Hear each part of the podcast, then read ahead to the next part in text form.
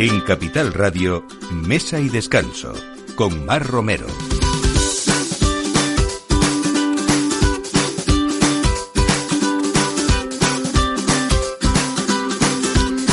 Buenos días, esta es la hora, imaginamos que del aperitivo, así que bienvenidos a Mesa y Descanso como cada domingo hasta ahora, trayéndosles pues las mejores sugerencias, esos restaurantes que aparecen y que casi son cita obligada nada más estrenarlos, eh, por supuesto esos grandes vinos en esta mesa, la suya y la nuestra, y siempre haciendo recorridos eh, gastronómicos y de ocio, bueno, pues para pasar ese tiempo en familia y con amigos, así que en este domingo vamos a proponerles eh, pues lo nuevo de este chef de cocina conocido y experimentado y viajado que es Oscar Portal y que hace poco tiempo relativamente estaba aquí con nosotros hablando de Bolea, de su proyecto personal, pero hoy uno más se suma a esta lista de experiencias que es la Taberna Linaza, pues justo en pleno centro de Madrid, en la calle Montalbán. Vamos a hablar con él de esas propuestas gastronómicas que tienen mucho que ver con esos viajes por el mundo de él eh, nos vamos a ir hasta Toro, pero de la mano de bodegas riojanas, porque una de sus muchas bodegas eh, está en esta denominación, Bodegas Torreduero, que es una filial de, estas bodegas históricas. Y estamos hoy con Felipe Nalda, su enólogo, además de ser presidente de esta denominación de origen de Toro. Y vamos a hablar, pues, de hectáreas eh, bien cuidadas, de viticultores, de una zona mmm, que ya desde hace muchísimos años es una referencia sobre todo en, y una de las grandes de, Castilla y León, ¿no? Eh, vamos a hablar también de una guía que seguro, que seguro que les interesa porque Mi Vino, la revista especializada sobre vinos, turismo, viajes y gastronomía también publica una vez al año la guía del vino cotidiano que hace un análisis de los vinos españoles con mejor relación calidad-precio y incluye más de 900 vinos que cuestan menos de 10 euros. Así que seguro que esa es una buena compañera en casa para llegar cuando llega el momento de, de decidir qué, qué, vino compramos para la familia, para los amigos y para compartir también. Y en esta semana se presentaba en Madrid la Semana Gastronómica de Galicia, de Tapas por Galicia, que es mm, Turismo de Galicia quien nos invita a descubrir lo mejor de su cocina eh, en esta semana gastronómica que desde el día 22 de, de, octubre va, nos invitan a que veamos pues todas las provincias y sobre todo esos ganadores de, de las tapas que, que, han ido ganando, han ido viendo todo lo que es la, la, la representatividad de esa cocina gallega y en este caso pues lo van a acompañar con esos vinos de las cinco denominaciones de origen gallegas, Ribeiro, Rías Baixas, Monterrey, Valdeorras y Ribeira Sacra. Así que todo esto a partir de ahora con Juan da Cañadas en la realización y quien les habla, Mar Romero. Bienvenidos.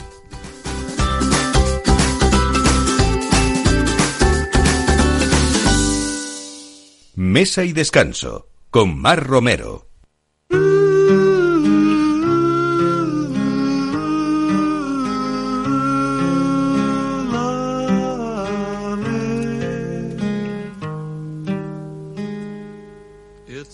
You've got.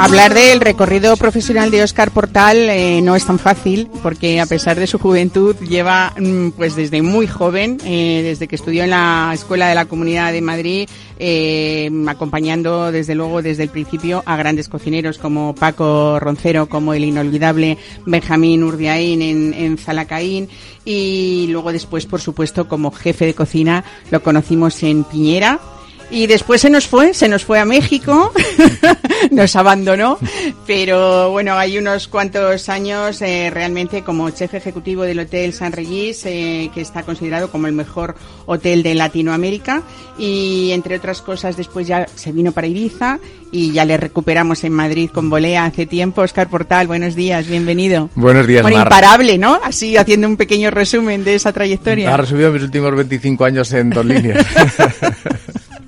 Bueno, a ti seguro que te ha costado más, Pero es verdad que esa ilusión no se te ha ido nunca y de hecho, bueno, esta novedad de la que hablamos prácticamente en primicia eh, en Capital Radio porque acabas de estrenar en pleno corazón de Madrid, entre Retiro, eh, bueno, la calle Montalbán es Sí, justo. Cibeles Retiro, la Taberna Linaza. Cuéntanos esto y por qué después de Bolea, que continúa Bolea con un exitazo eh, importante ha sido, ¿no? Por todo. Pues mira, yo soy una de las personas esa que soy vocacional en mi trabajo. O sea, yo hago trabajo, no sé, 12 horas al día, 7 días a la semana, posiblemente. ¿Y tu familia Y, qué dice? mm, mujeres, de momento estábamos bien, vamos bien. Llevamos 10 años, vamos bien. Veremos si los siguientes 10 años seguimos igual. Madre mía. Pues hace tres años, perdón, abrimos Bolea. Acá ha sido un exitazo, estamos súper contentos, es un proyecto súper bonito, además lo vimos en plena pandemia, eh, eh, ha ido creciendo año a año y la verdad es que yo tenía siempre muchas ganas de, de venir a Madrid. Y había un local en la calle Montalbán 3, lo que es la antigua taberna de Pedro, que desde hace año y pico se, se me metió de, de entre, ceja y ceja. Al final hemos conseguido llegarlo a cabo.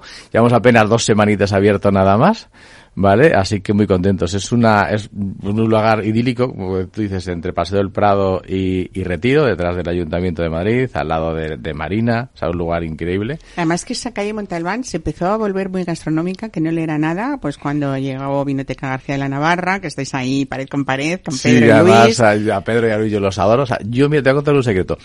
Yo viví cinco años, cinco años en México, como has contado, y cuando veníamos siempre era parada obligatoria ir a ver a Pedro y a Luis. Es que es cita obligada en Madrid. Bueno, está la Baster también, en el número con 9, que es Oscar. otro de los grandes, ¿no? Además, sabes que Oscar trabajó con nosotros. Claro, en- fuisteis en- compañeros, en ¿no? Piñera, En Piñera, sí, sí. Y la verdad que es una calle, para mí es una de las mejores calles de Madrid. Entonces, muy contento de haber abierto. Hemos abierto una taberna, como yo digo, de muy buen comer, eh, con, o sea, basada simplemente en el producto, la calidad del producto, muy, muy madrileña, con tus callos, tus soldaditos de pavía, las croquetitas, ¿sabes? Está como llena de clásicos, ¿no? Va Sí, estar. exactamente.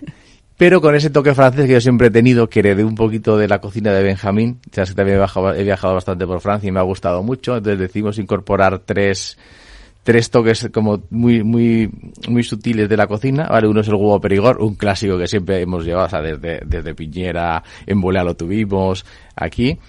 Hemos puesto un, plato que a mí me encantó. Yo lo aprendí de un cocinero francés eh, hace muchos años. Es una, una receta muy clásica, es el pateón crook, ¿vale? Que cuando decimos un pateón costra hecho con pluma de cerdo ibérico y hígado de pato.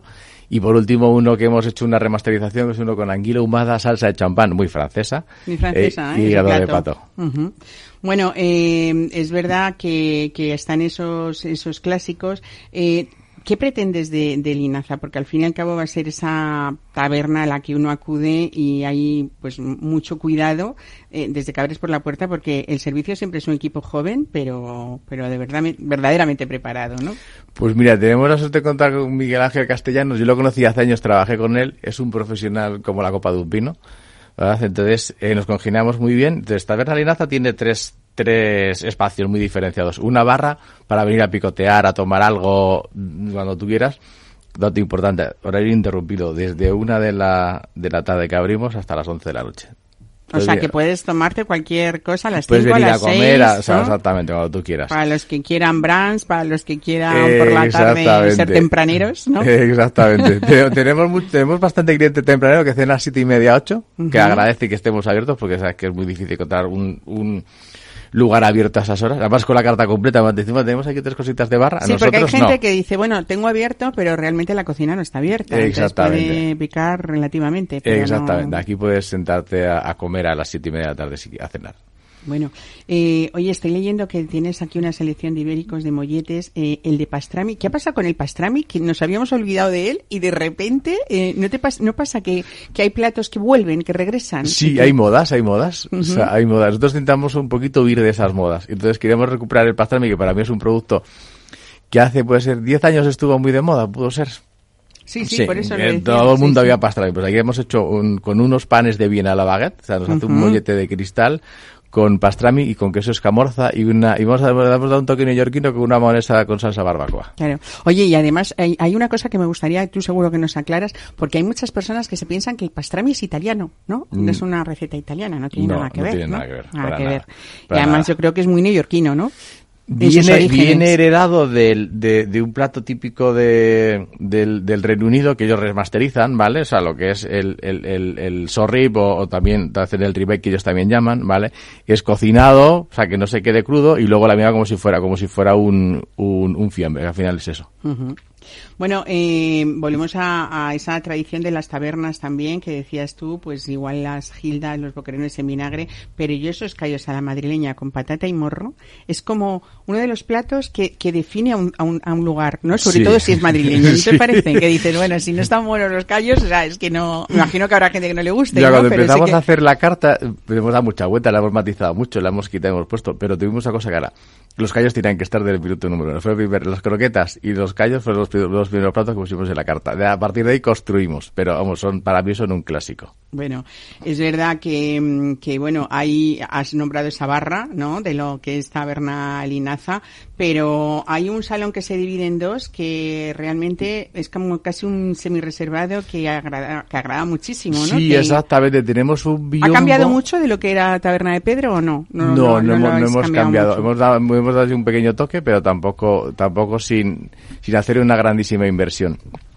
En la sala, pues eh, tenemos una carta muy cuidada, basada muy en el producto, y tenemos esa suerte de poder contar con un biombo muy bonito que nos dice, oye, mira, yo tengo una mesa de 8 o 10 personas y que vos el semi-reservado, pues estás un, poco, un poquito apartado para poder hablar de tus cosas, para hacer negocios y demás. O sea, nos da, nos da mucha, o sea, mucho juego. Y luego tenemos que hablar de nuestra terraza, que yo creo que es inigualable en la calle Montalbán, ahí Eso es un privilegio. en el corazón de ¿no? Madrid, es, Claro. es un lujo. Qué maravilla. Bueno, eh, en todos estos eh, platos que nos estás contando, eh, clásicos, es verdad que en Bolea, eh, una de las cosas que ha enamorado, por cierto, no hemos dicho dónde está Bolea, por si alguien quiere Bolea está en Pozuelo, eh, dentro del Club de Padel Mazor Padel, en la calle Pedriza número 6. Y que además ha hecho muy famoso sobre todo por esos precios amables, podríamos Sí, decir, sí, ¿no? son que tú es lo que tú amables. pretendes Siempre hemos tenido precios muy, muy amables. bueno, una de las cosas decía que en Boeleas eh, rápidamente la gente se hizo ahí como, ya aquí me quedo, eh, son los arroces. Sí. No es fácil en Madrid, no sé si estás de acuerdo conmigo, en encontrar buenas arrocerías. Sí, estoy ¿no? de acuerdo. Hay yo creo que tres, cuatro sitios como mucho que puedan tener buenos arroces. Y uno de ellos, gracias a Dios, no tenemos la suerte de que sea Bolea. Que sois vosotros que enamoran y te los has traído también a, a Taberna Linaza, ¿no? Junto con ese cochinillo con jugo de, de pimentón que, que hay que hablar de él también, ¿no? Sí, obviamente. Vamos, teníamos que tener un arroz sí o sí, ¿vale? En este caso optamos por un arroz eh, meloso, siempre con nuestro amigo Molino Roca, un arroz canador y envejecido cinco años, o sea, un arroz espectacular.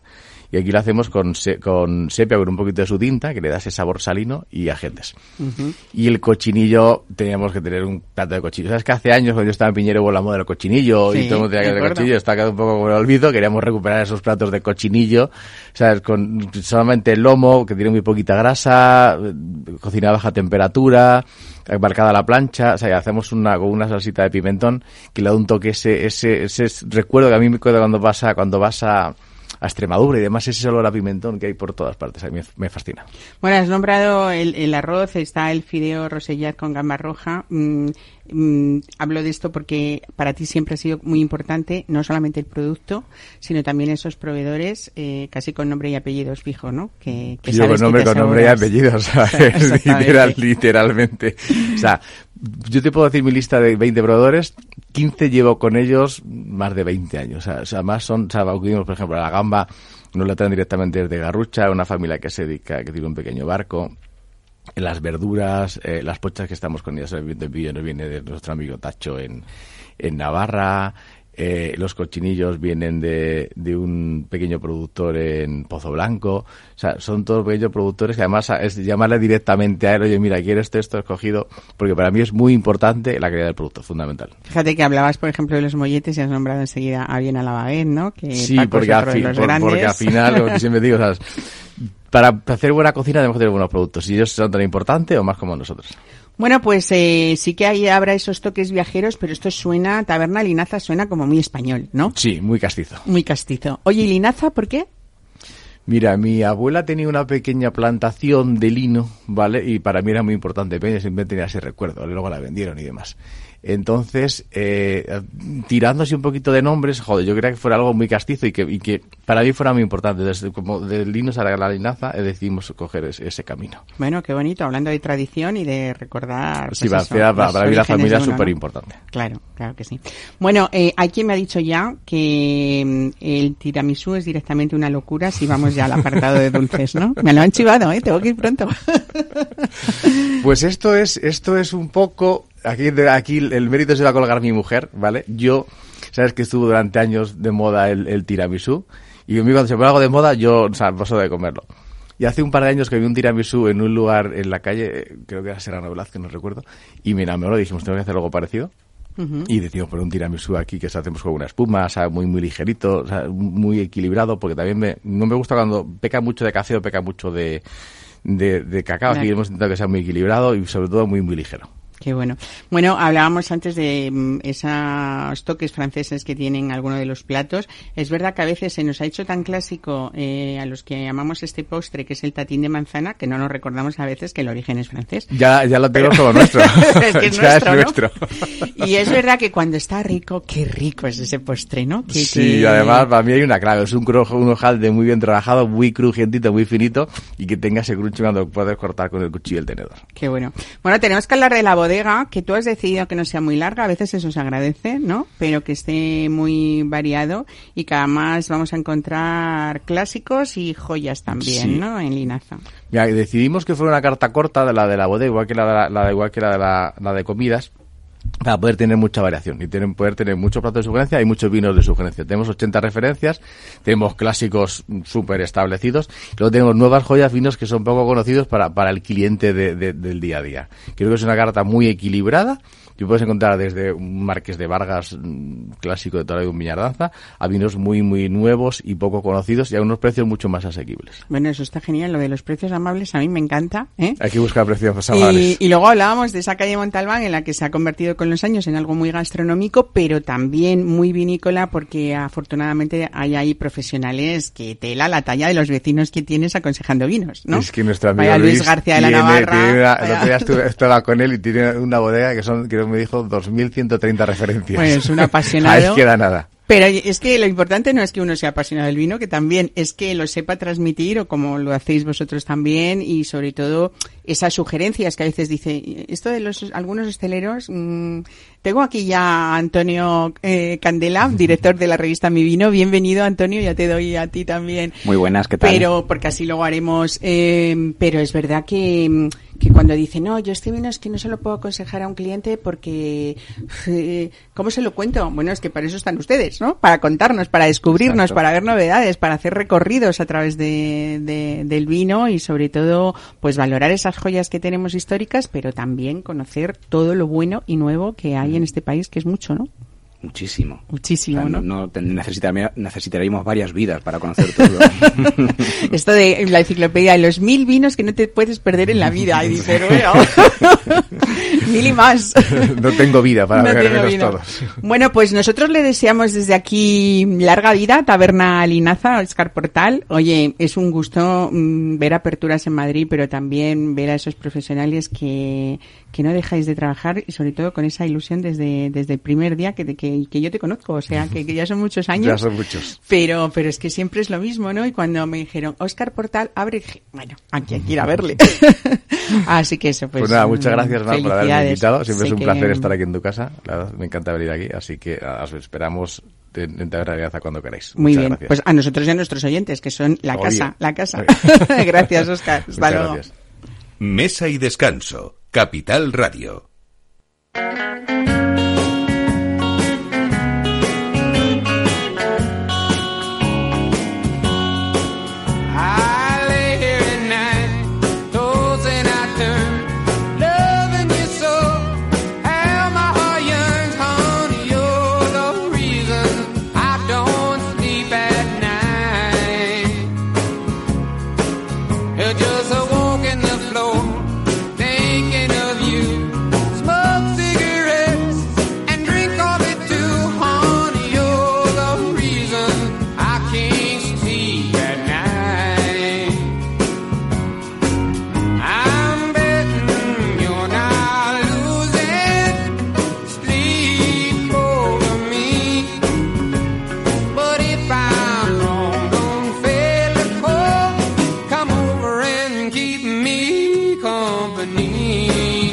Bueno, pues hablamos hoy de uno de los eh, enólogos de referencia en nuestro país, Felipe Nalda, que llegó a Toro en 1999 cuando iniciaba el despegue la denominación de origen y dos décadas después sigue al frente de los viñedos en la bodega de Toro del grupo Bodegas eh, Riojanas, eh, Bodegas Torredueros, Torreduero, perdón, eh, que su marca insignia es Marques de Peñamonte. Felipe Nalda, buenos días, bienvenido. Buenos días, Buenos días, Mari, y gracias por darnos voz en tu espacio. Bueno, tenemos mucho que hablar de bodegas eh, riojanas porque estamos hablando nada menos en unos inicios de 1799, o sea, siglo XVIII. ¿Mm? Bueno, vamos al 1890, un poquito más moderno, al 1890. Sí, eso es. Bueno, pero ya hay, por ejemplo, en 1899, pues fue una bodega española que tenía o tuvo medalla de oro en, en la exposición universal de, de Barcelona y eso es lo que animó a la familia Frías Artacho a impulsar esa construcción de, de, la bodega de cenicero que inauguraron, como tú dices, en 1890, ¿no? Bueno, eh, es verdad que ha habido siempre en bodegas riojanas una pasión por la viticultura y sobre todo también tener vinos originales de las principales denominaciones de origen. Eh, todo el grupo está presente, pues eh, los vinos de Bior en Rueda, los de Peñamonte de Toro, que es de los que hoy nos toca hablar, eh, Vegan aún Albariño de Rías Baixas y Alacer en, en, en Ribera del Duero.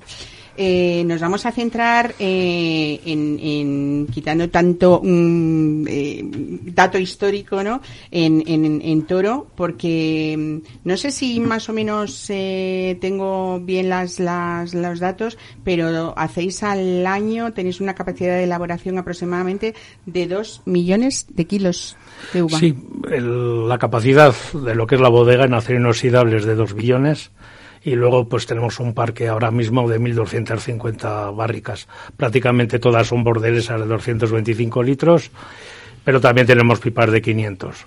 Y luego pues eh, combinamos hasta tres, tres tipos de robles, que serían el francés, el americano, y ahora estamos haciendo bastantes vinos con roble español. Bueno, vosotros habéis dicho desde la bodega que siempre eh, Peñamonte eh, es la imagen eh, de, toro en su, en su máxima expresión. Además, ahora viene muy bien eh, que hablemos porque habéis reforzado la marca, la identidad también y habéis vinculado eh, en esas etiquetas esa joya arquitectónica de toro que es, que es la colegiata, o sea que, que es súper reconocible, ¿no? Eh, ¿cómo, ¿Cómo has querido tú dar la, la, vuelta, no solamente a las etiquetas de los vinos de, Peñamonte, de Peñamonte, sino también a, esos vinos con la nueva imagen? Lo primero que hay que hablar es de esa colección privada, Marques de Peñamonte Colección Privada, que realmente ¿no, lo sientes como un hijo tuyo, Felipe Nalda. Pues sí, cuando me dejaron, por así decirlo, eh, somos una bodega que para toro prácticamente de las 53 bodegas que componen lo que es la denominación hoy en día, pues en producción prácticamente en venta y, elaboración, pues somos la tercera, cuarta bodega, en este caso que estaríamos ahí en el ranking. Y pues ya hace unos años, eh, en el 2008, pues decidimos eh, apostar por hacer algún tipo de vino un poquito más bastante más seleccionado y de ahí salió pues el nombre de colección privada. Podía haber sido selección, eh, vendimia seleccionada, cualquier otro tipo de nombre, pero y ya existía el concepto de marqués, en, sobre todo en conceptos de más de larga crianza, reserva, aunque no sea un vino típico para lo que es la zona toro, casi siempre cuando hablemos de toro hablamos de tinta de toro y tintos robles. Este sería uno de esos conceptos un concepto que no viene reglado, no viene normalizado como crianza o reserva, sino que más o menos queda un poco en manos del enólogo o de la bodega en definir los meses de barrica que son. Entonces, en estas colecciones, por ejemplo, a esta que asistimos, que es un 21 con la nueva imagen, esta imagen de alguien que parece que nos está mirando, renacentista y que vela, o que en este caso guarda ese secreto o, tiene la llave ¿no? del, interior de la botella, que es un poquito lo que se le ha quedado, querido dar en, en esa forma el, y diseño el vino, pues cada año va variando. Desde el 2008 hemos tenido incluso alguna cosecha. Yo me acuerdo el primer, la primera que hicimos eh, tuvo varios galardones a, a, nivel nacional e internacional. y luego pues ha ido teniendo pues un- ciertas buenas puntuaciones y críticas sobre todo internacional bastantes mercados este vino no se hace todos los años eh, por ejemplo, el 20 no, no, no se concebió como, no porque estuviese mal la cosecha del 2020, porque la verdad que en toro es muy difícil que haya o que se vea comprometida una, una cosecha, un vino por cosecha mala, porque prácticamente no tenemos, casi siempre estamos entre muy buena y excelente. O sea, el fitosanitariamente y por la climatología el suelo que tenemos, es muy difícil eh, tener una cosecha complicada.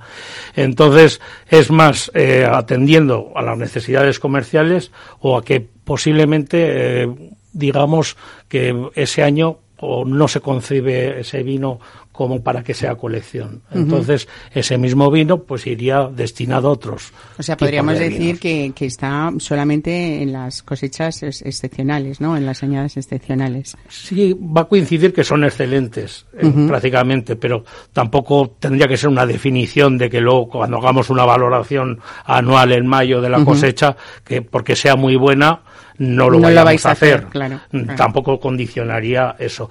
Sí que es una selección de en la bodega ahora, pues tenemos 67 hectáreas en en propiedad propias de la bodega, que ya tienen sus 24 años, claro, porque todo se va haciendo viejo. Yo me parece que fue ayer cuando llegué a Toro y ya son 24 vendimias. Eh, y luego eso va reforzado pues prácticamente con una clientela de unos 38 viticultores de, de la zona de Toro y su alfoz. Hay que recordar que Toro pues son 15 municipios, tres de la provincia de Valladolid y 12 de la provincia de Zamora. Bueno, eh, hablamos también de, de un patrimonio privilegiado de cepas de, de pie franco, algunas con más de, de 80 años, ¿no? Prefiloséricas. Sí, eso es uno de. Si cogemos la edad media del viñedo de Toro, no tiene parangón a nivel nacional e internacional, porque prácticamente fue una de las zonas más numantinas, por así decirlo, que resistieron, como muy bien has dicho, a todo este tipo de enfermedades que proliferaron a finales del 19 y, principios del 18. Eh, la larga tradición que tiene Toro, aunque haya tenido sus horas bajas en- en digamos, en aquellos años 60, 70, que se hablaba de un vino con mucho carácter, pero que era muy rudo, muy grueso, muy... Era la muy- fama, ¿no? que tenía hasta los fama que 80 tenía, prácticamente. Sí, que ya en el 87 es cuando ya se crea la, la denominación de origen y va cambiando tanto que, fíjate, pues eh, fueron siete las bodegas que iniciaron esta andadura y ahora somos, cincu- somos 64 las bodegas que estamos dentro de la DEO. Pero eh, si lo remontamos a la historia, ya en el viaje que hizo Cristóbal Colón con las tres carabelas, la pinta llevaba vino de, Vino de toro. toro. Bueno, eh, es verdad que no sé si es normal que, en, en el caso de, Marqués de Peñamonte estáis a 750 metros aproximadamente de altitud. Eso genera también unos vinos eh, frescos, apetecibles, con ganas de repetir en el beber, que es lo, un poco lo que, lo que se busca. Y hemos llegado a un momento en el que para definir el vino, muchas veces, o para diferenciarlo, estamos hablando de altura o de altitud, precisamente por ese cambio climático que, que no sé si en, otras épocas era más difícil, supongo que sí, que, que se plantaran eh, viñedos tan altos, pero ahora es lo que realmente eh, se co- mm, está no cotizado, sino codiciado también, ¿no? Sí, Toro es una prácticamente una meseta. También es Ribera del Duero, porque al final el Duero pues eh, pasa por todo lo que es la denominación, pero tenemos al tener tanta diversidad de poblaciones, como he dicho, de municipios, ahí podemos ir desde los 180 metros hasta incluso los 810. Es una zona bastante, digamos, eh, que este viñedo se ha hecho duro por naturaleza, ya no por cambio climático, sino que prácticamente se ha tenido que aclimatar durante muchos años a condiciones pues de veranos bastante tórridos, eh, la pluviometría es bastante escasa, o sea, eh, entonces pues este viñedo es bastante resistente a todos estos factores, olas de calor que estamos recibiendo últimamente en los veranos anteriores, sobre todo 22 y 23.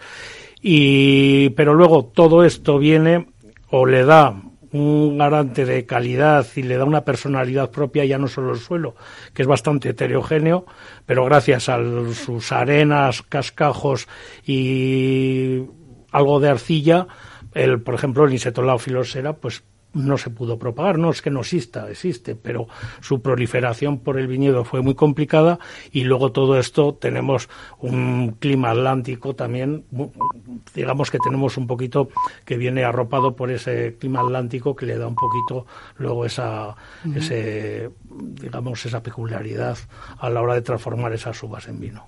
Bueno, llevas eh, siete años, si no me equivoco, de presidente de la denominación de origen toro. Estás en tu segundo mandato. mm, tres años o cuatro por delante todavía, ¿no? Sí, son. Espero acabar por lo menos la segunda, o ya, ya me parece a mí que hasta aquí hemos llegado. Pero no sé, pero, bueno, será decisión tuya, ¿no? No, ese, no de la gente que está encantada. En principio, sí, pero bueno, bueno, nunca llueve a gusto de todos. ¿eh? Bueno, ya lo que sabemos. Cuando hay un cargo, eso lo asume- Pero- lo- lo- lo pero asume la bueno, gente, nada, estoy contento, eh, en ese aspecto estoy bien. En Eh, estos años, Felipe, has asistido a, incluso, mm, siempre ha ido como en crecimiento. Estábamos hablando de esos inicios de la denominación de los años 80, pero es verdad que, que hemos asistido continuamente a un crecimiento, eh, no solamente de ventas en España, sino también, por supuesto, en, en las exportaciones. Y así continúa. ¿Hay una preocupación tuya que quizás sean esos, ese relevo generacional para que Toro sea lo que tiene que ser? Mira, ¿O, si- o continúe siéndolo? Y es, y es uno de los mayores problemas. Yo si cojo la edad media de mis viticultores en la bodega ya da miedo. O sea, eh, faltan gente joven que coja ese relevo generacional. Pero bueno, eh, intentamos cada día hacer un poquito más atractivo, sobre todo lo que es el cultivo. Para eso tenemos también que apoyar las bodegas, o sea, poner en valor este producto, ahora tanto que se habla de la cadena de valor y cosas de estas, hacerlo rentable y que la gente apueste. Eh, desde el Consejo, pues sí, en estos últimos años, eh, pues eh, te puedo decir que y eh, haciendo hincapié sobre todo en la internacionalización de nuestros vinos, Toro se comporta dentro de las 15 figuras de calidad que hay en Castilla León, teniendo en cuenta que en producción y en ventas es la tercera, detrás de Ribera del Duero y Rueda. Eh, un año más, eh, mm, el mix de ventas nuestro pues supera el 43% en exportación. O sea, lo que supone más o menos que, que sois eh, como dentro de, la, de las denominaciones de, de Castilla y León la zona que en proporción más exporta también, ¿no? Sí, eh, por séptimo sexto año consecutivo, cuando hacen los informes Nielsen de cómo van las denominaciones de origen y cómo están sus ventas, tanto en canales a nivel nacional, Oreca eh, o alimentación, y en exportación, pues nos- nuestro comportamiento dentro de nuestras propias ventas. No es que seamos los que más exportamos, sino que dentro de nuestro volumen de venta.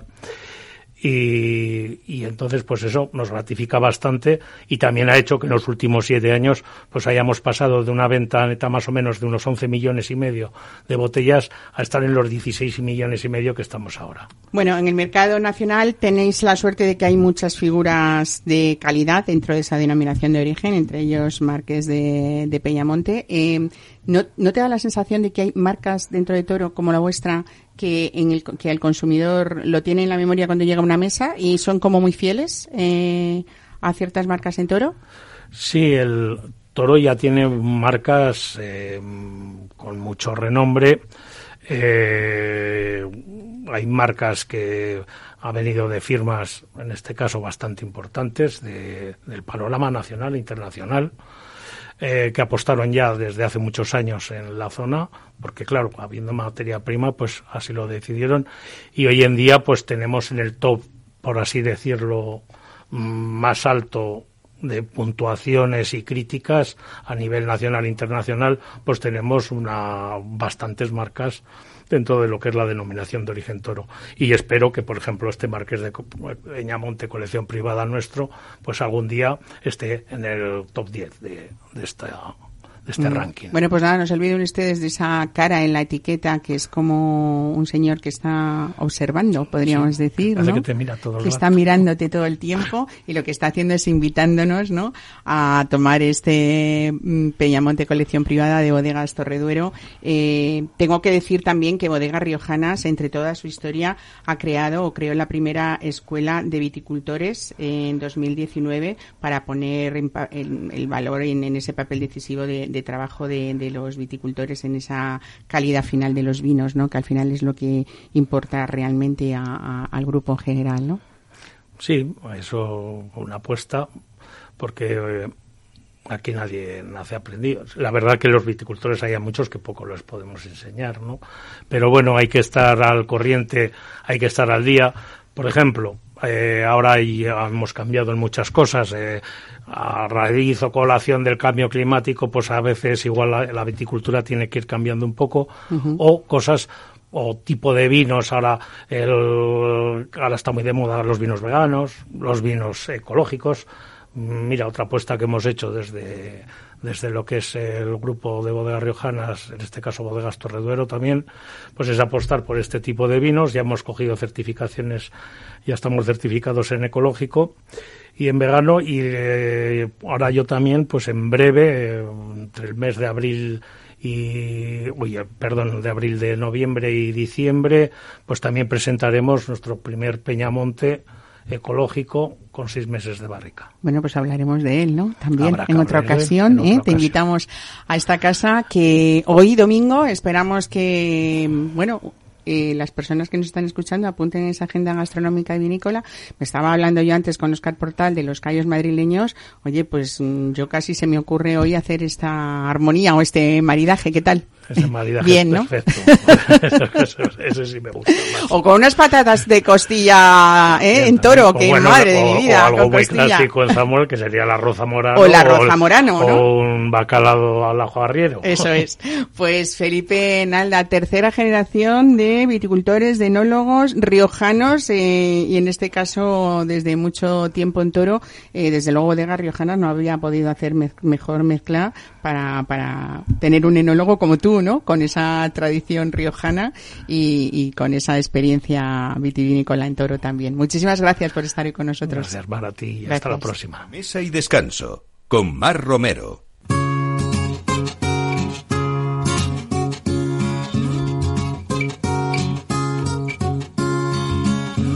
Was written that I would love you from the moment I opened my eyes.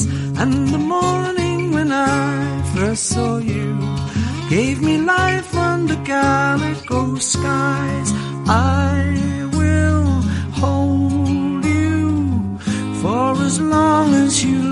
Esta semana, el día 19, asistíamos a la presentación de la Semana Gastronómica de Galicia en Madrid, de Tapas por Galicia, que va a reunir del 20 al 26 de octubre a los chefs ganadores de los certámenes de tapas de lugares gallegos como Lugo, Orense, Vigo, Pontevedra, Santiago, Ferrol y a Coruña, en, eh, pues para que eh, todo el que quiera viajar hasta allí disfrute desde luego de esa gastronomía. Tenemos con nosotros a don José Manuel Merelles, director de Turismo de Galicia. José Manuel, buenos días, bienvenido. Hola, buenos días. Bueno, eh, las mejores tapas de Galicia de 2022 con los mejores eh, cocineros también y desde luego siete ciudades que no nos tenemos que perder ninguna, ¿no? Sí, desde luego, son siete cocineros de las siete principales ciudades gallegas que han sido los ganadores de los certámenes de tapas de cada uno de su ciudad. Eh, la verdad es que es todo un acontecimiento que tendrá lugar durante los días, entre los días 26, 20 y 26 de octubre en el Food Hall de la Galería Canalejas. Bueno, o sea que los madrileños o todo el que venga a Madrid no va a hacer falta, mm, tristemente, que para mí digo, porque yo soy medio gallega, eh, que viaje a Galicia, pero es verdad que, bueno, vamos a poder hacer eh, un pequeño recorrido a través de su gastronomía y ver esos secretos gastronómicos eh, y ese itinerario que supone hoy en día la elaboración de, las tapas, que es como casi más le gusta a la gente en plan ocio disfrutar de, de lo que se come, de lo bien que se come en Galicia, ¿no? Sí, la verdad es que es una forma de, de degustar la gastronomía eh, gallega, a bocados pequeños y cada día de esta semana pues habrá estará dedicada que estará dedicado a uno a una de las ciudades de Galicia. El primer día será a Coruña, el segundo a Ferrol, el tercero a Lugo, después Ourense, Vigo, Pontevedra y Santiago de Compostela. Ujú. Bueno, en de tapas por Galicia se puede probar eh, una tapa diferente cada día, acompañada también de destacados vinos de las cinco denominaciones de origen gallegas, ¿no? Sí, cada ciudad y cada chef hará su propia tapa y calculamos que a lo largo de la jornada pues cada chef pueda eh, pueda ofrecer como unas 300 tapas que estarán marinadas con vinos de las cinco denominaciones de origen eh, de Galicia, que son Valdeorras, Monterrey, Ribeiro, Ribeira Sacra y Rías Baixas. Eh, ¿Podemos saber el precio que puede costar más o menos la tapa y el vino? Pues serán precios muy asequibles para, para todo el mundo. La verdad es que eh, que nadie se prive de acercarse hasta la ganadería Canalejas eh, preocupado por el precio. Eh, hay tapas. A pesar de lo bonita que es y de lo lujosa que aparenta desde la calle, ¿no? efectivamente, efectivamente. Pero bueno, creo, creemos que es un, un lugar excepcional para para mostrar durante esta semana pues la gastronomía gallega que mm, una gastronomía que va desde desde el mar eh, con eh, con bocados de, eh, de chocos hasta hasta el interior con, con setas y con y con queso. Desde luego, una de las cosas más bonitas que yo creo que se pueden hacer cuando uno visita eh, Galicia son ver esos mercados de abastos. Eh, desde la Galicia más urbana, urbana, me estoy acordando, por ejemplo, de, de Vigo, hasta ir eh, pues pues a Ferrol. Y luego, además, siempre se ha dicho que para comer Lugo, ¿no? Sí, desde luego. Lugo tiene una gastronomía eh, muy reconocida y, y excepcional dentro dentro de Galicia. Hay que recordar que ahora mismo acaban de celebrar en Lugo las fiestas de San Froilán y que los puestos de pulpo se quedan un- una temporada se, se- se quedan una temporada más, a lo mejor hasta el mes de, de diciembre y que es común que la gente pues de Galicia y de, de otros lugares se desplace a esta ciudad a degustar pulpo a, a los puestos que han quedado del San Froilán. Pues don José Manuel Merelles, director Turismo de Galicia, muchísimas gracias por contarnos esto y ya saben, desde el 26 hasta el 26 de octubre estarán esas tapas de los chefs ganadores de esos certámenes eh, que, que han ganado eh, y estarán, estarán en la, en la, galería, perdón, en la galería eh, Canalejas de, de Madrid, en la, en la calle Alcalá. Así que muchísimas gracias por traernos Galicia Madrid. Gracias a vosotros. Un saludo, buenos días. Saludo, buenos días. Mesa y descanso. Capital Radio.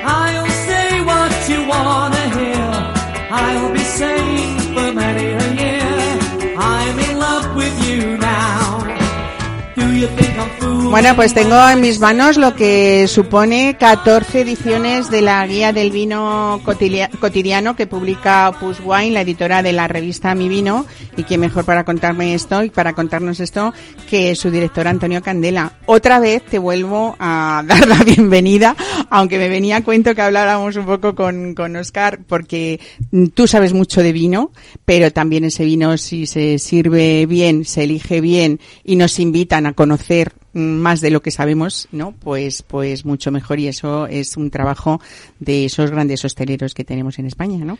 Sin duda, Mar. La verdad es que cuando tú tratas el producto con, con cariño, con mimo y, y le das todo lo que necesita, pues se sabe mucho mejor. Pero esto pasa con todo, ¿no? Bueno, tenemos muchas guías en España, lo sabemos todos, eh, muy prestigiosas, con grandes eh, catadores, eh, pero fíjate que yo tengo la sensación muchas veces cuando nosotros, me refiero cada uno desde nuestras profesiones, hemos estado hablando con, con Felipe como, como enólogo, con Felipe Nalda, contigo como director de una revista de vino, no solamente los periodistas, los catadores, eh, las tiendas especializadas, pero fuera de ese entorno, que a veces nos parece que vivimos un poco eh, en otro mundo, está ese consumidor cotidiano que a veces no, no puede, no es que no quiera, es que no puede permitirse gastarse todos los días en una botella de vino eh, 12, 14, 15 euros, ¿no? Eh, y salvo en las grandes ocasiones eh, que uno quiera compartir con su familia momentos especiales, con vinos especiales, qué bien nos viene un manual como este, que la guía del vino cotidiano eh, están los mejores vinos de España por menos de 10 euros. Bueno, la, la idea, eh, como bien dices, parte de aquí, ¿no? Es decir, eh, nosotros consideramos, y, y un poco mi vino y la, la editorial Opus Wine, nace para democratizar el vino. Es decir, hacer eh, de esta bebida tan nuestra, pues eh, que se consuma pues diariamente. Entonces, es verdad que, los que nos dedicamos a esto, pues siempre estamos poniendo el foco en, en grandes vinos, nos fijamos, quizá porque tenemos ya mucho conocimiento, pero la realidad de nuestro viñedo es que eh, tiene que haber elaboraciones em, pues de un acceso monetario muy asequible, porque si no mal mal negocio haríamos. Mal vamos, ¿no? Mm. Eh, es verdad que también tenemos un país privilegiado en el Mm. que podemos encontrar, como se refleja en esta guía del vino cotidiano, Mm. eh, cosas maravillosas y elaboraciones muy bien hechas por esa cantidad de, de dinero, ¿no? En absoluto. O sea, yo creo que probablemente somos el país con, con eh, la may- el mayor número de vinos con una relación calidad-precio eh, inigualable. Eh, siempre estamos hablando, está un poco en el en el ¿no? en el debate de, de elevar el- los precios de los vinos y elevar también el, el precio de la uva al viticultor y, y una cosa no quita la otra. Entendemos que que el precio que se le debe dar a la viña y a una viña cualitativa tiene que ser justo, eh, pero luego ahí no nos olvidemos que hay cerca de un millón de hectáreas de viñedo en nuestro país, entonces eh, ni, ni todo es viejo, ni todo es pie franco, como hablábamos antes, ¿no? De, de- de Toro, que es un es un territorio privilegiado, entonces, pues claro que se pueden hacer y elaborar vinos con la tecnología que tenemos, que es puntera, eh, pues a un precio muy asequible sin bueno sin castigar el proceso y al viticultor Eh, hacéis una selección rigurosa, vuestro equipo de cata. Eh, yo creo que es, que es eso, que sois una ayuda inestimable a la hora de elegir un vino en un restaurante, en una tienda o, o ver Mm. cómo acompañamos nuestro menú diario. Pero por todo lo que nos estás contando, eh, no es difícil encontrar esta. ¿Cuántos vinos incluye, incluís ahora mismo en esta guía? en esta edición hay 2023-24? hay cerca de 800 800 Mm. Magníficos por, Mm. por menos de, de 10 euros. ¿no? sí sí sí es decir no no ver, ¿Habéis yo- ido encontrando más, cada vez más, con esta calidad que vosotros exigís a lo largo de estas 14 ediciones? Buena pregunta. Eh, sí que hemos ido viendo un incremento de este tipo de elaboraciones, más que nada porque se está poniendo mucho más cuidado en, en el proceso enológico y en la selección de, de uva. Es decir, ahora ya no, no todo vale. Decir, cada vez hay mucho más eh, precisión y mucho más conocimiento, tanto en campo como en bodega. Lo que también vamos viendo es que hay referencias que salen porque ya superan esta barrera, pues debido a, a que la demanda es mayor o al, bueno, al simple hecho de la, de la inflación, ¿no? Que tanto nos está, eh, bueno, haciendo- Fastidiando. Sí. Es la- sería una palabra ser- amable también. Vamos a ser amables. Eh, entonces, digamos que hay un flujo de, hay un flujo de referencias que salen porque ya superan esta barrera y hay otras referencias que entran pues porque las bodegas necesitan mm, estos vinos de entrada de gama, eh, que, que, que sean, bueno, pues que son los que presenten a la bodega y que cada vez miman más porque al final es la puerta de entrada. Si estos vinos Pero luego hay que sustentar esa bodega. Claro, estos vinos más económicos, que es verdad que siempre eh, pagan las facturas, no fueran de la calidad suficiente, pues eh, si No, el, no consumidor, el consumidor, No es tonto. eh, claro, diría pues una y no más, ¿no? Claro. Entonces se está poniendo mucho énfasis en mimar los detalles de este tipo de elaboraciones, más sencillas, eh, con menos matices a lo mejor de complejidad y demás, pero muy amables y muy apropiados para, para el día a día. Bueno, yo eh, hay otra cosa que me viene un poco a hablar de todas estas mejoras a lo largo de los años que se han hecho en los vinos españoles. Eh, es verdad que tenemos eh, referencias magníficas a unos precios ya eh, más considerables, que no digo que eso sea más fácil hacerlo, pero cuando a veces mm, es como que denostamos esa, esos vinos que tienen mucha producción o que tienen muchos millones de litros, eh, habría que considerar que si esa calidad es buenísima, quizá tenga muchísimo mérito también, ¿no? Bueno, es que son ligas diferentes. Es decir, el, el, eh, mm, es muy meritorio el hecho de mantener una calidad en un volumen tan grande. Y aquí insisto en que el conocimiento del enólogo tiene que ser eh, enorme y, Ujú. y- y- y en los, pro- los protocolos que se tienen que seguir y la rigurosidad de estos protocolos es eh, pues probablemente más eh, más notable que en producciones muy pequeñitas, donde quizá el foco está más puesto en el viñedo y hay que ser más cuidadosos en la viña. Y claro, teniendo una materia prima de esas características, luego realmente es un poco más fácil. Cuando tú hablas con enólogos eh, de las grandes elaboraciones, te dicen, mi única misión es aquí no estropearlo. Claro. ¿no? Felipe Nalda, aprovechando que te tenemos aquí, ¿no? Y eh, no sé qué opinión, opinión tienes de esto, pero yo creo que es que es muy difícil y muy meritorio y, y- y digno de admiración de esas eh, producciones de calidad que tienen mucha tirada, ¿no? O que, o que elaboran muchos, mucho número de botellas. Sí, en, cuando, de todas las maneras, estáis diciendo aquí que es más fácil. Una bodeguita pequeña también se la, se la Se la juega, juega. Sí, sí, claro, sí. Bueno, son, son, son complicaciones diferentes, pero yo Sí. creo que no hay que eh, menospreciar ni una ni la otra. No, hay que concebir las dos formas de hacer las cosas, pero sí que es verdad que en volúmenes más grandes siempre tienes la alternativa de poder escoger más. Y sobre todo en entradas mayores de uva. Sí que es verdad que igual puede ser una entrada más masiva, no menos cuidada, ¿eh? porque las condiciones de vendimia tienen que ser tan buenas, tanto sean a mano recogidas en cajas muy seleccionadas, como si son a máquina. Una, una buena máquina eh, con un buen mantenimiento y bien limpia te trae unas uvas excepcionales, ya despalilladas, que a veces aquello parece caviar cuando entra en bodega, ¿no? Con mucha limpieza. Entonces, cualquiera de las dos elaboraciones, yo estoy de acuerdo, dentro de estas bodegas, o que ya tenemos un tamaño considerable, en este caso para toro, si hablamos pues de nuestro tamaño para una bodega de, de Rioja, pues pues eh, eh, sería una de las medianas tirando a pequeñas, ¿no? Entonces, eh, me parece muy bien que haya esos tipos de... y eh, lo que sí querría poner ahora que estamos ya con la guía también que se pongan en valor también lo- los vinos que no pasan por madera que hasta ahora siempre han estado más denostados, han estado un poquito siempre por debajo, sobre todo en puntuaciones, en a la hora de, de digamos de ya cuando se inicia una cata ya hay como cierta subjetividad a que siempre sea un vino inferior. Luego, esta guía está muy bien, y no es por hacer aquí la pelota, porque sí que es verdad que luego la gente está muy coaccionada por el tema del precio. Sí. Me parece ser que vinos económicos y buenos o muy buenos o excelentes no pueden no puede coexistir. ser. Pues no, pues aquí está guía para está esta guía para demostrar lo contrario. Vuelvo a esa trayectoria de estos 14 años de la guía de vino cotidiano, Antonio. Eh, también es verdad, según lo que dice eh, eh, Felipe, que, que las modas han cambiado. Antes se valoraba muchísimo, hace años, esa madera, ¿no? Ese protagonismo, a veces eh, demasiado excesivo, excesivo, ¿no? Eh, pero era como que si tenía mucha madera un vino, pues era un vino de calidad porque había aguantado mucho tiempo, pues en esos eh, barriles o eh, eso ha cambiado porque también tenemos la tendencia de que queremos vinos más frescos, más bebibles, o se, se empiezan a valorar ese tipo de vinos que sin tener tanta madera, pues son unas eh, elaboraciones excepcionales también, ¿no?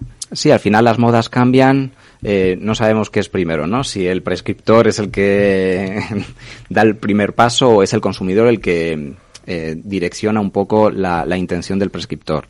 Eh, es verdad que en los años 90, 2000 había una presencia más notable de la madera y se utilizaba no solo como elemento de crianza, sino también como aporte de aromas y, y sabores torrefactos, especiados y demás.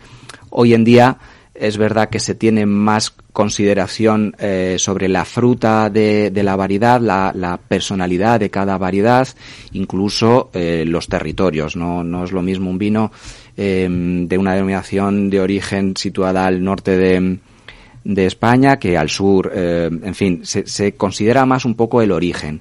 Y la crianza ha quedado, pues eso, para que el vino se vaya afinando, pero nunca con un aporte excesivo de Que estos hacían ahumados. vinos pesados, además, más ¿no? pesados. Eran más difíciles de repetir una botella en una comida, Mm. por ejemplo. Claro, ahora la complicación está en que vamos buscando vinos más frescos, más ligeros en un escenario climático en el que, Todo lo contrario. en el que nos da lo contrario. Pero esto que está haciendo, pues que, que el conocimiento se va- vaya permeando en todas las, eh, en todo el proceso, en el, en el campo, en el, en la bodega, y entonces pues se vayan eh, aplicando técnicas en viticultura y en enología, pues que, que vayan favoreciendo esta, esta frescura. Y respecto al consumidor, en este cambio que se ha ido haciendo, sobre todo no vamos a irnos más atrás, pero sí en estos últimos 10 años, es verdad que la gente empieza a pedir eh, vinos por su varietal, por su más que por marcas a veces, eh, ¿o no?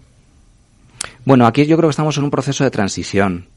Eh, yo creo que todavía conviven las, las dos partes. Es verdad que cada vez la gente va conociendo más las variedades, pero yo creo que el consumidor español aún eh, es, es- Sí, porque te pueden decir, por ejemplo, no sé, en un lugar donde haya vinos, taberna, me refiero, y rica, o sea, que decir, Mm. con donde se cuide, rica me refiero a que, se, Mm. re- que se cuide el vino, que haya profesionales que te puedan decir, pues quieres una, un godello o un, Mm. eh, eh, un verdejo, y que te digan, bueno, pero qué godello, qué verdejo, ¿no? Porque exacto. también eh, mm, habría que ver. Esto es muy de americanos, ¿no? Eh, Que Sí, las variedades es lo de mucho- quiero una chardonnay, ya, pero Sí. ¿cuál? ¿Y de dónde, no? Por eso nosotros tenemos esta gran virtud que, que al final, eh, bueno, pues aparte de la tempranillo, ¿no? Que es la que ha colonizado en las últimas décadas eh, el viñedo español, pero, pero eh, cada día vemos cómo las denominaciones de origen pequeñas van eh, sacando a relucir sus variedades autóctonas, las, las Su eh, territorio también, las sobre todo, ¿no? revalorizan. Su suelo. Esas son las que más igual tienen que tirar del tema de la variedad, porque hasta ahora lo que ha primado siempre es la denominación, Mm. Claro. por delante de la marca y de la variedad. Eso es. La gente pide por denominación. Bueno, nos, queda, nos hemos quedado sin tiempo, pero claro, con dos personas y dos profesionales como vosotros, eso es muy fácil. Eh, solamente nos queda decir eh, que mm, hacer alusión otra vez a esta revista, Mi Vino, eh, y a esta guía del vino cotidiano. Antonio, ¿cómo conseguimos, para quien nos esté escuchando, esta guía que nos va a ayudar mucho en nuestro día a día? En la web de mi vino la podemos la podemos encontrar sin ningún problema. Yo creo que es la hay en, en librerías alguna distribución, pero quizá lo más fácil y lo más cómodo es, es Es www.mivino.com. mivino.com. Pues nada, aquí les dejamos en este último minuto para despedirnos. Antonio Candela, Muchísimas gracias, Felipe Nalda, muchísimas gracias por estar hoy con nosotros y gracias a ustedes que cada domingo nos siguen aquí en Capital Radio en Mesa de Descanso. La próxima semana mucho más. Disfruten lo que queda de tarde y gracias.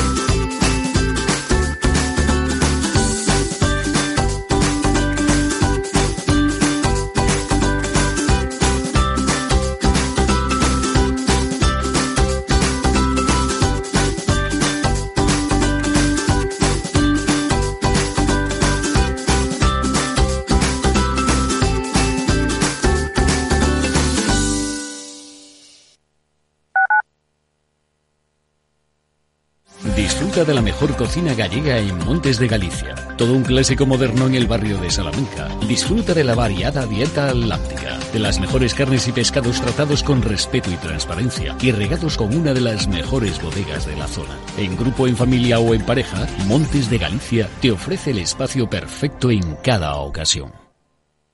Esto te estás perdiendo si no escuchas a Luis Vicente Muñoz en Capital, La Bolsa y la Vida. Antonio Garamendi, presidente de la COE. Habría que evaluar, eh, y para eso también está la mesa, nos podríamos sentar, y me da igual si hubiera que cambiar la ley, un salario mínimo que se acogiera o que se acoplara eh, a cada uno de los territorios de este país, porque la realidad es que la propia negociación colectiva también va en función de esos territorios. Es diferente cuando vemos el convenio del metal, por ejemplo, pues de Vizcaya es muy diferente al convenio del metal de otra provincia, eh, incluso del propio País Vasco. Y yo creo que esa es la realidad eh, y es por eso por lo que estamos diciendo este tema. No te confundas. Capital, La Bolsa y la Vida con Luis Vicente Muñoz, el original.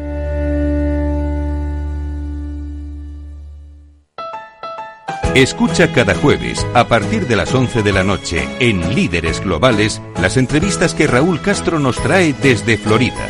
Personas inspiradoras de habla hispana que han destacado en sus actividades más allá de nuestras fronteras y que nos dejan sus enseñanzas y aprendizajes desde el punto de vista más personal. Líderes Globales, con Raúl Castro, en Capital Radio.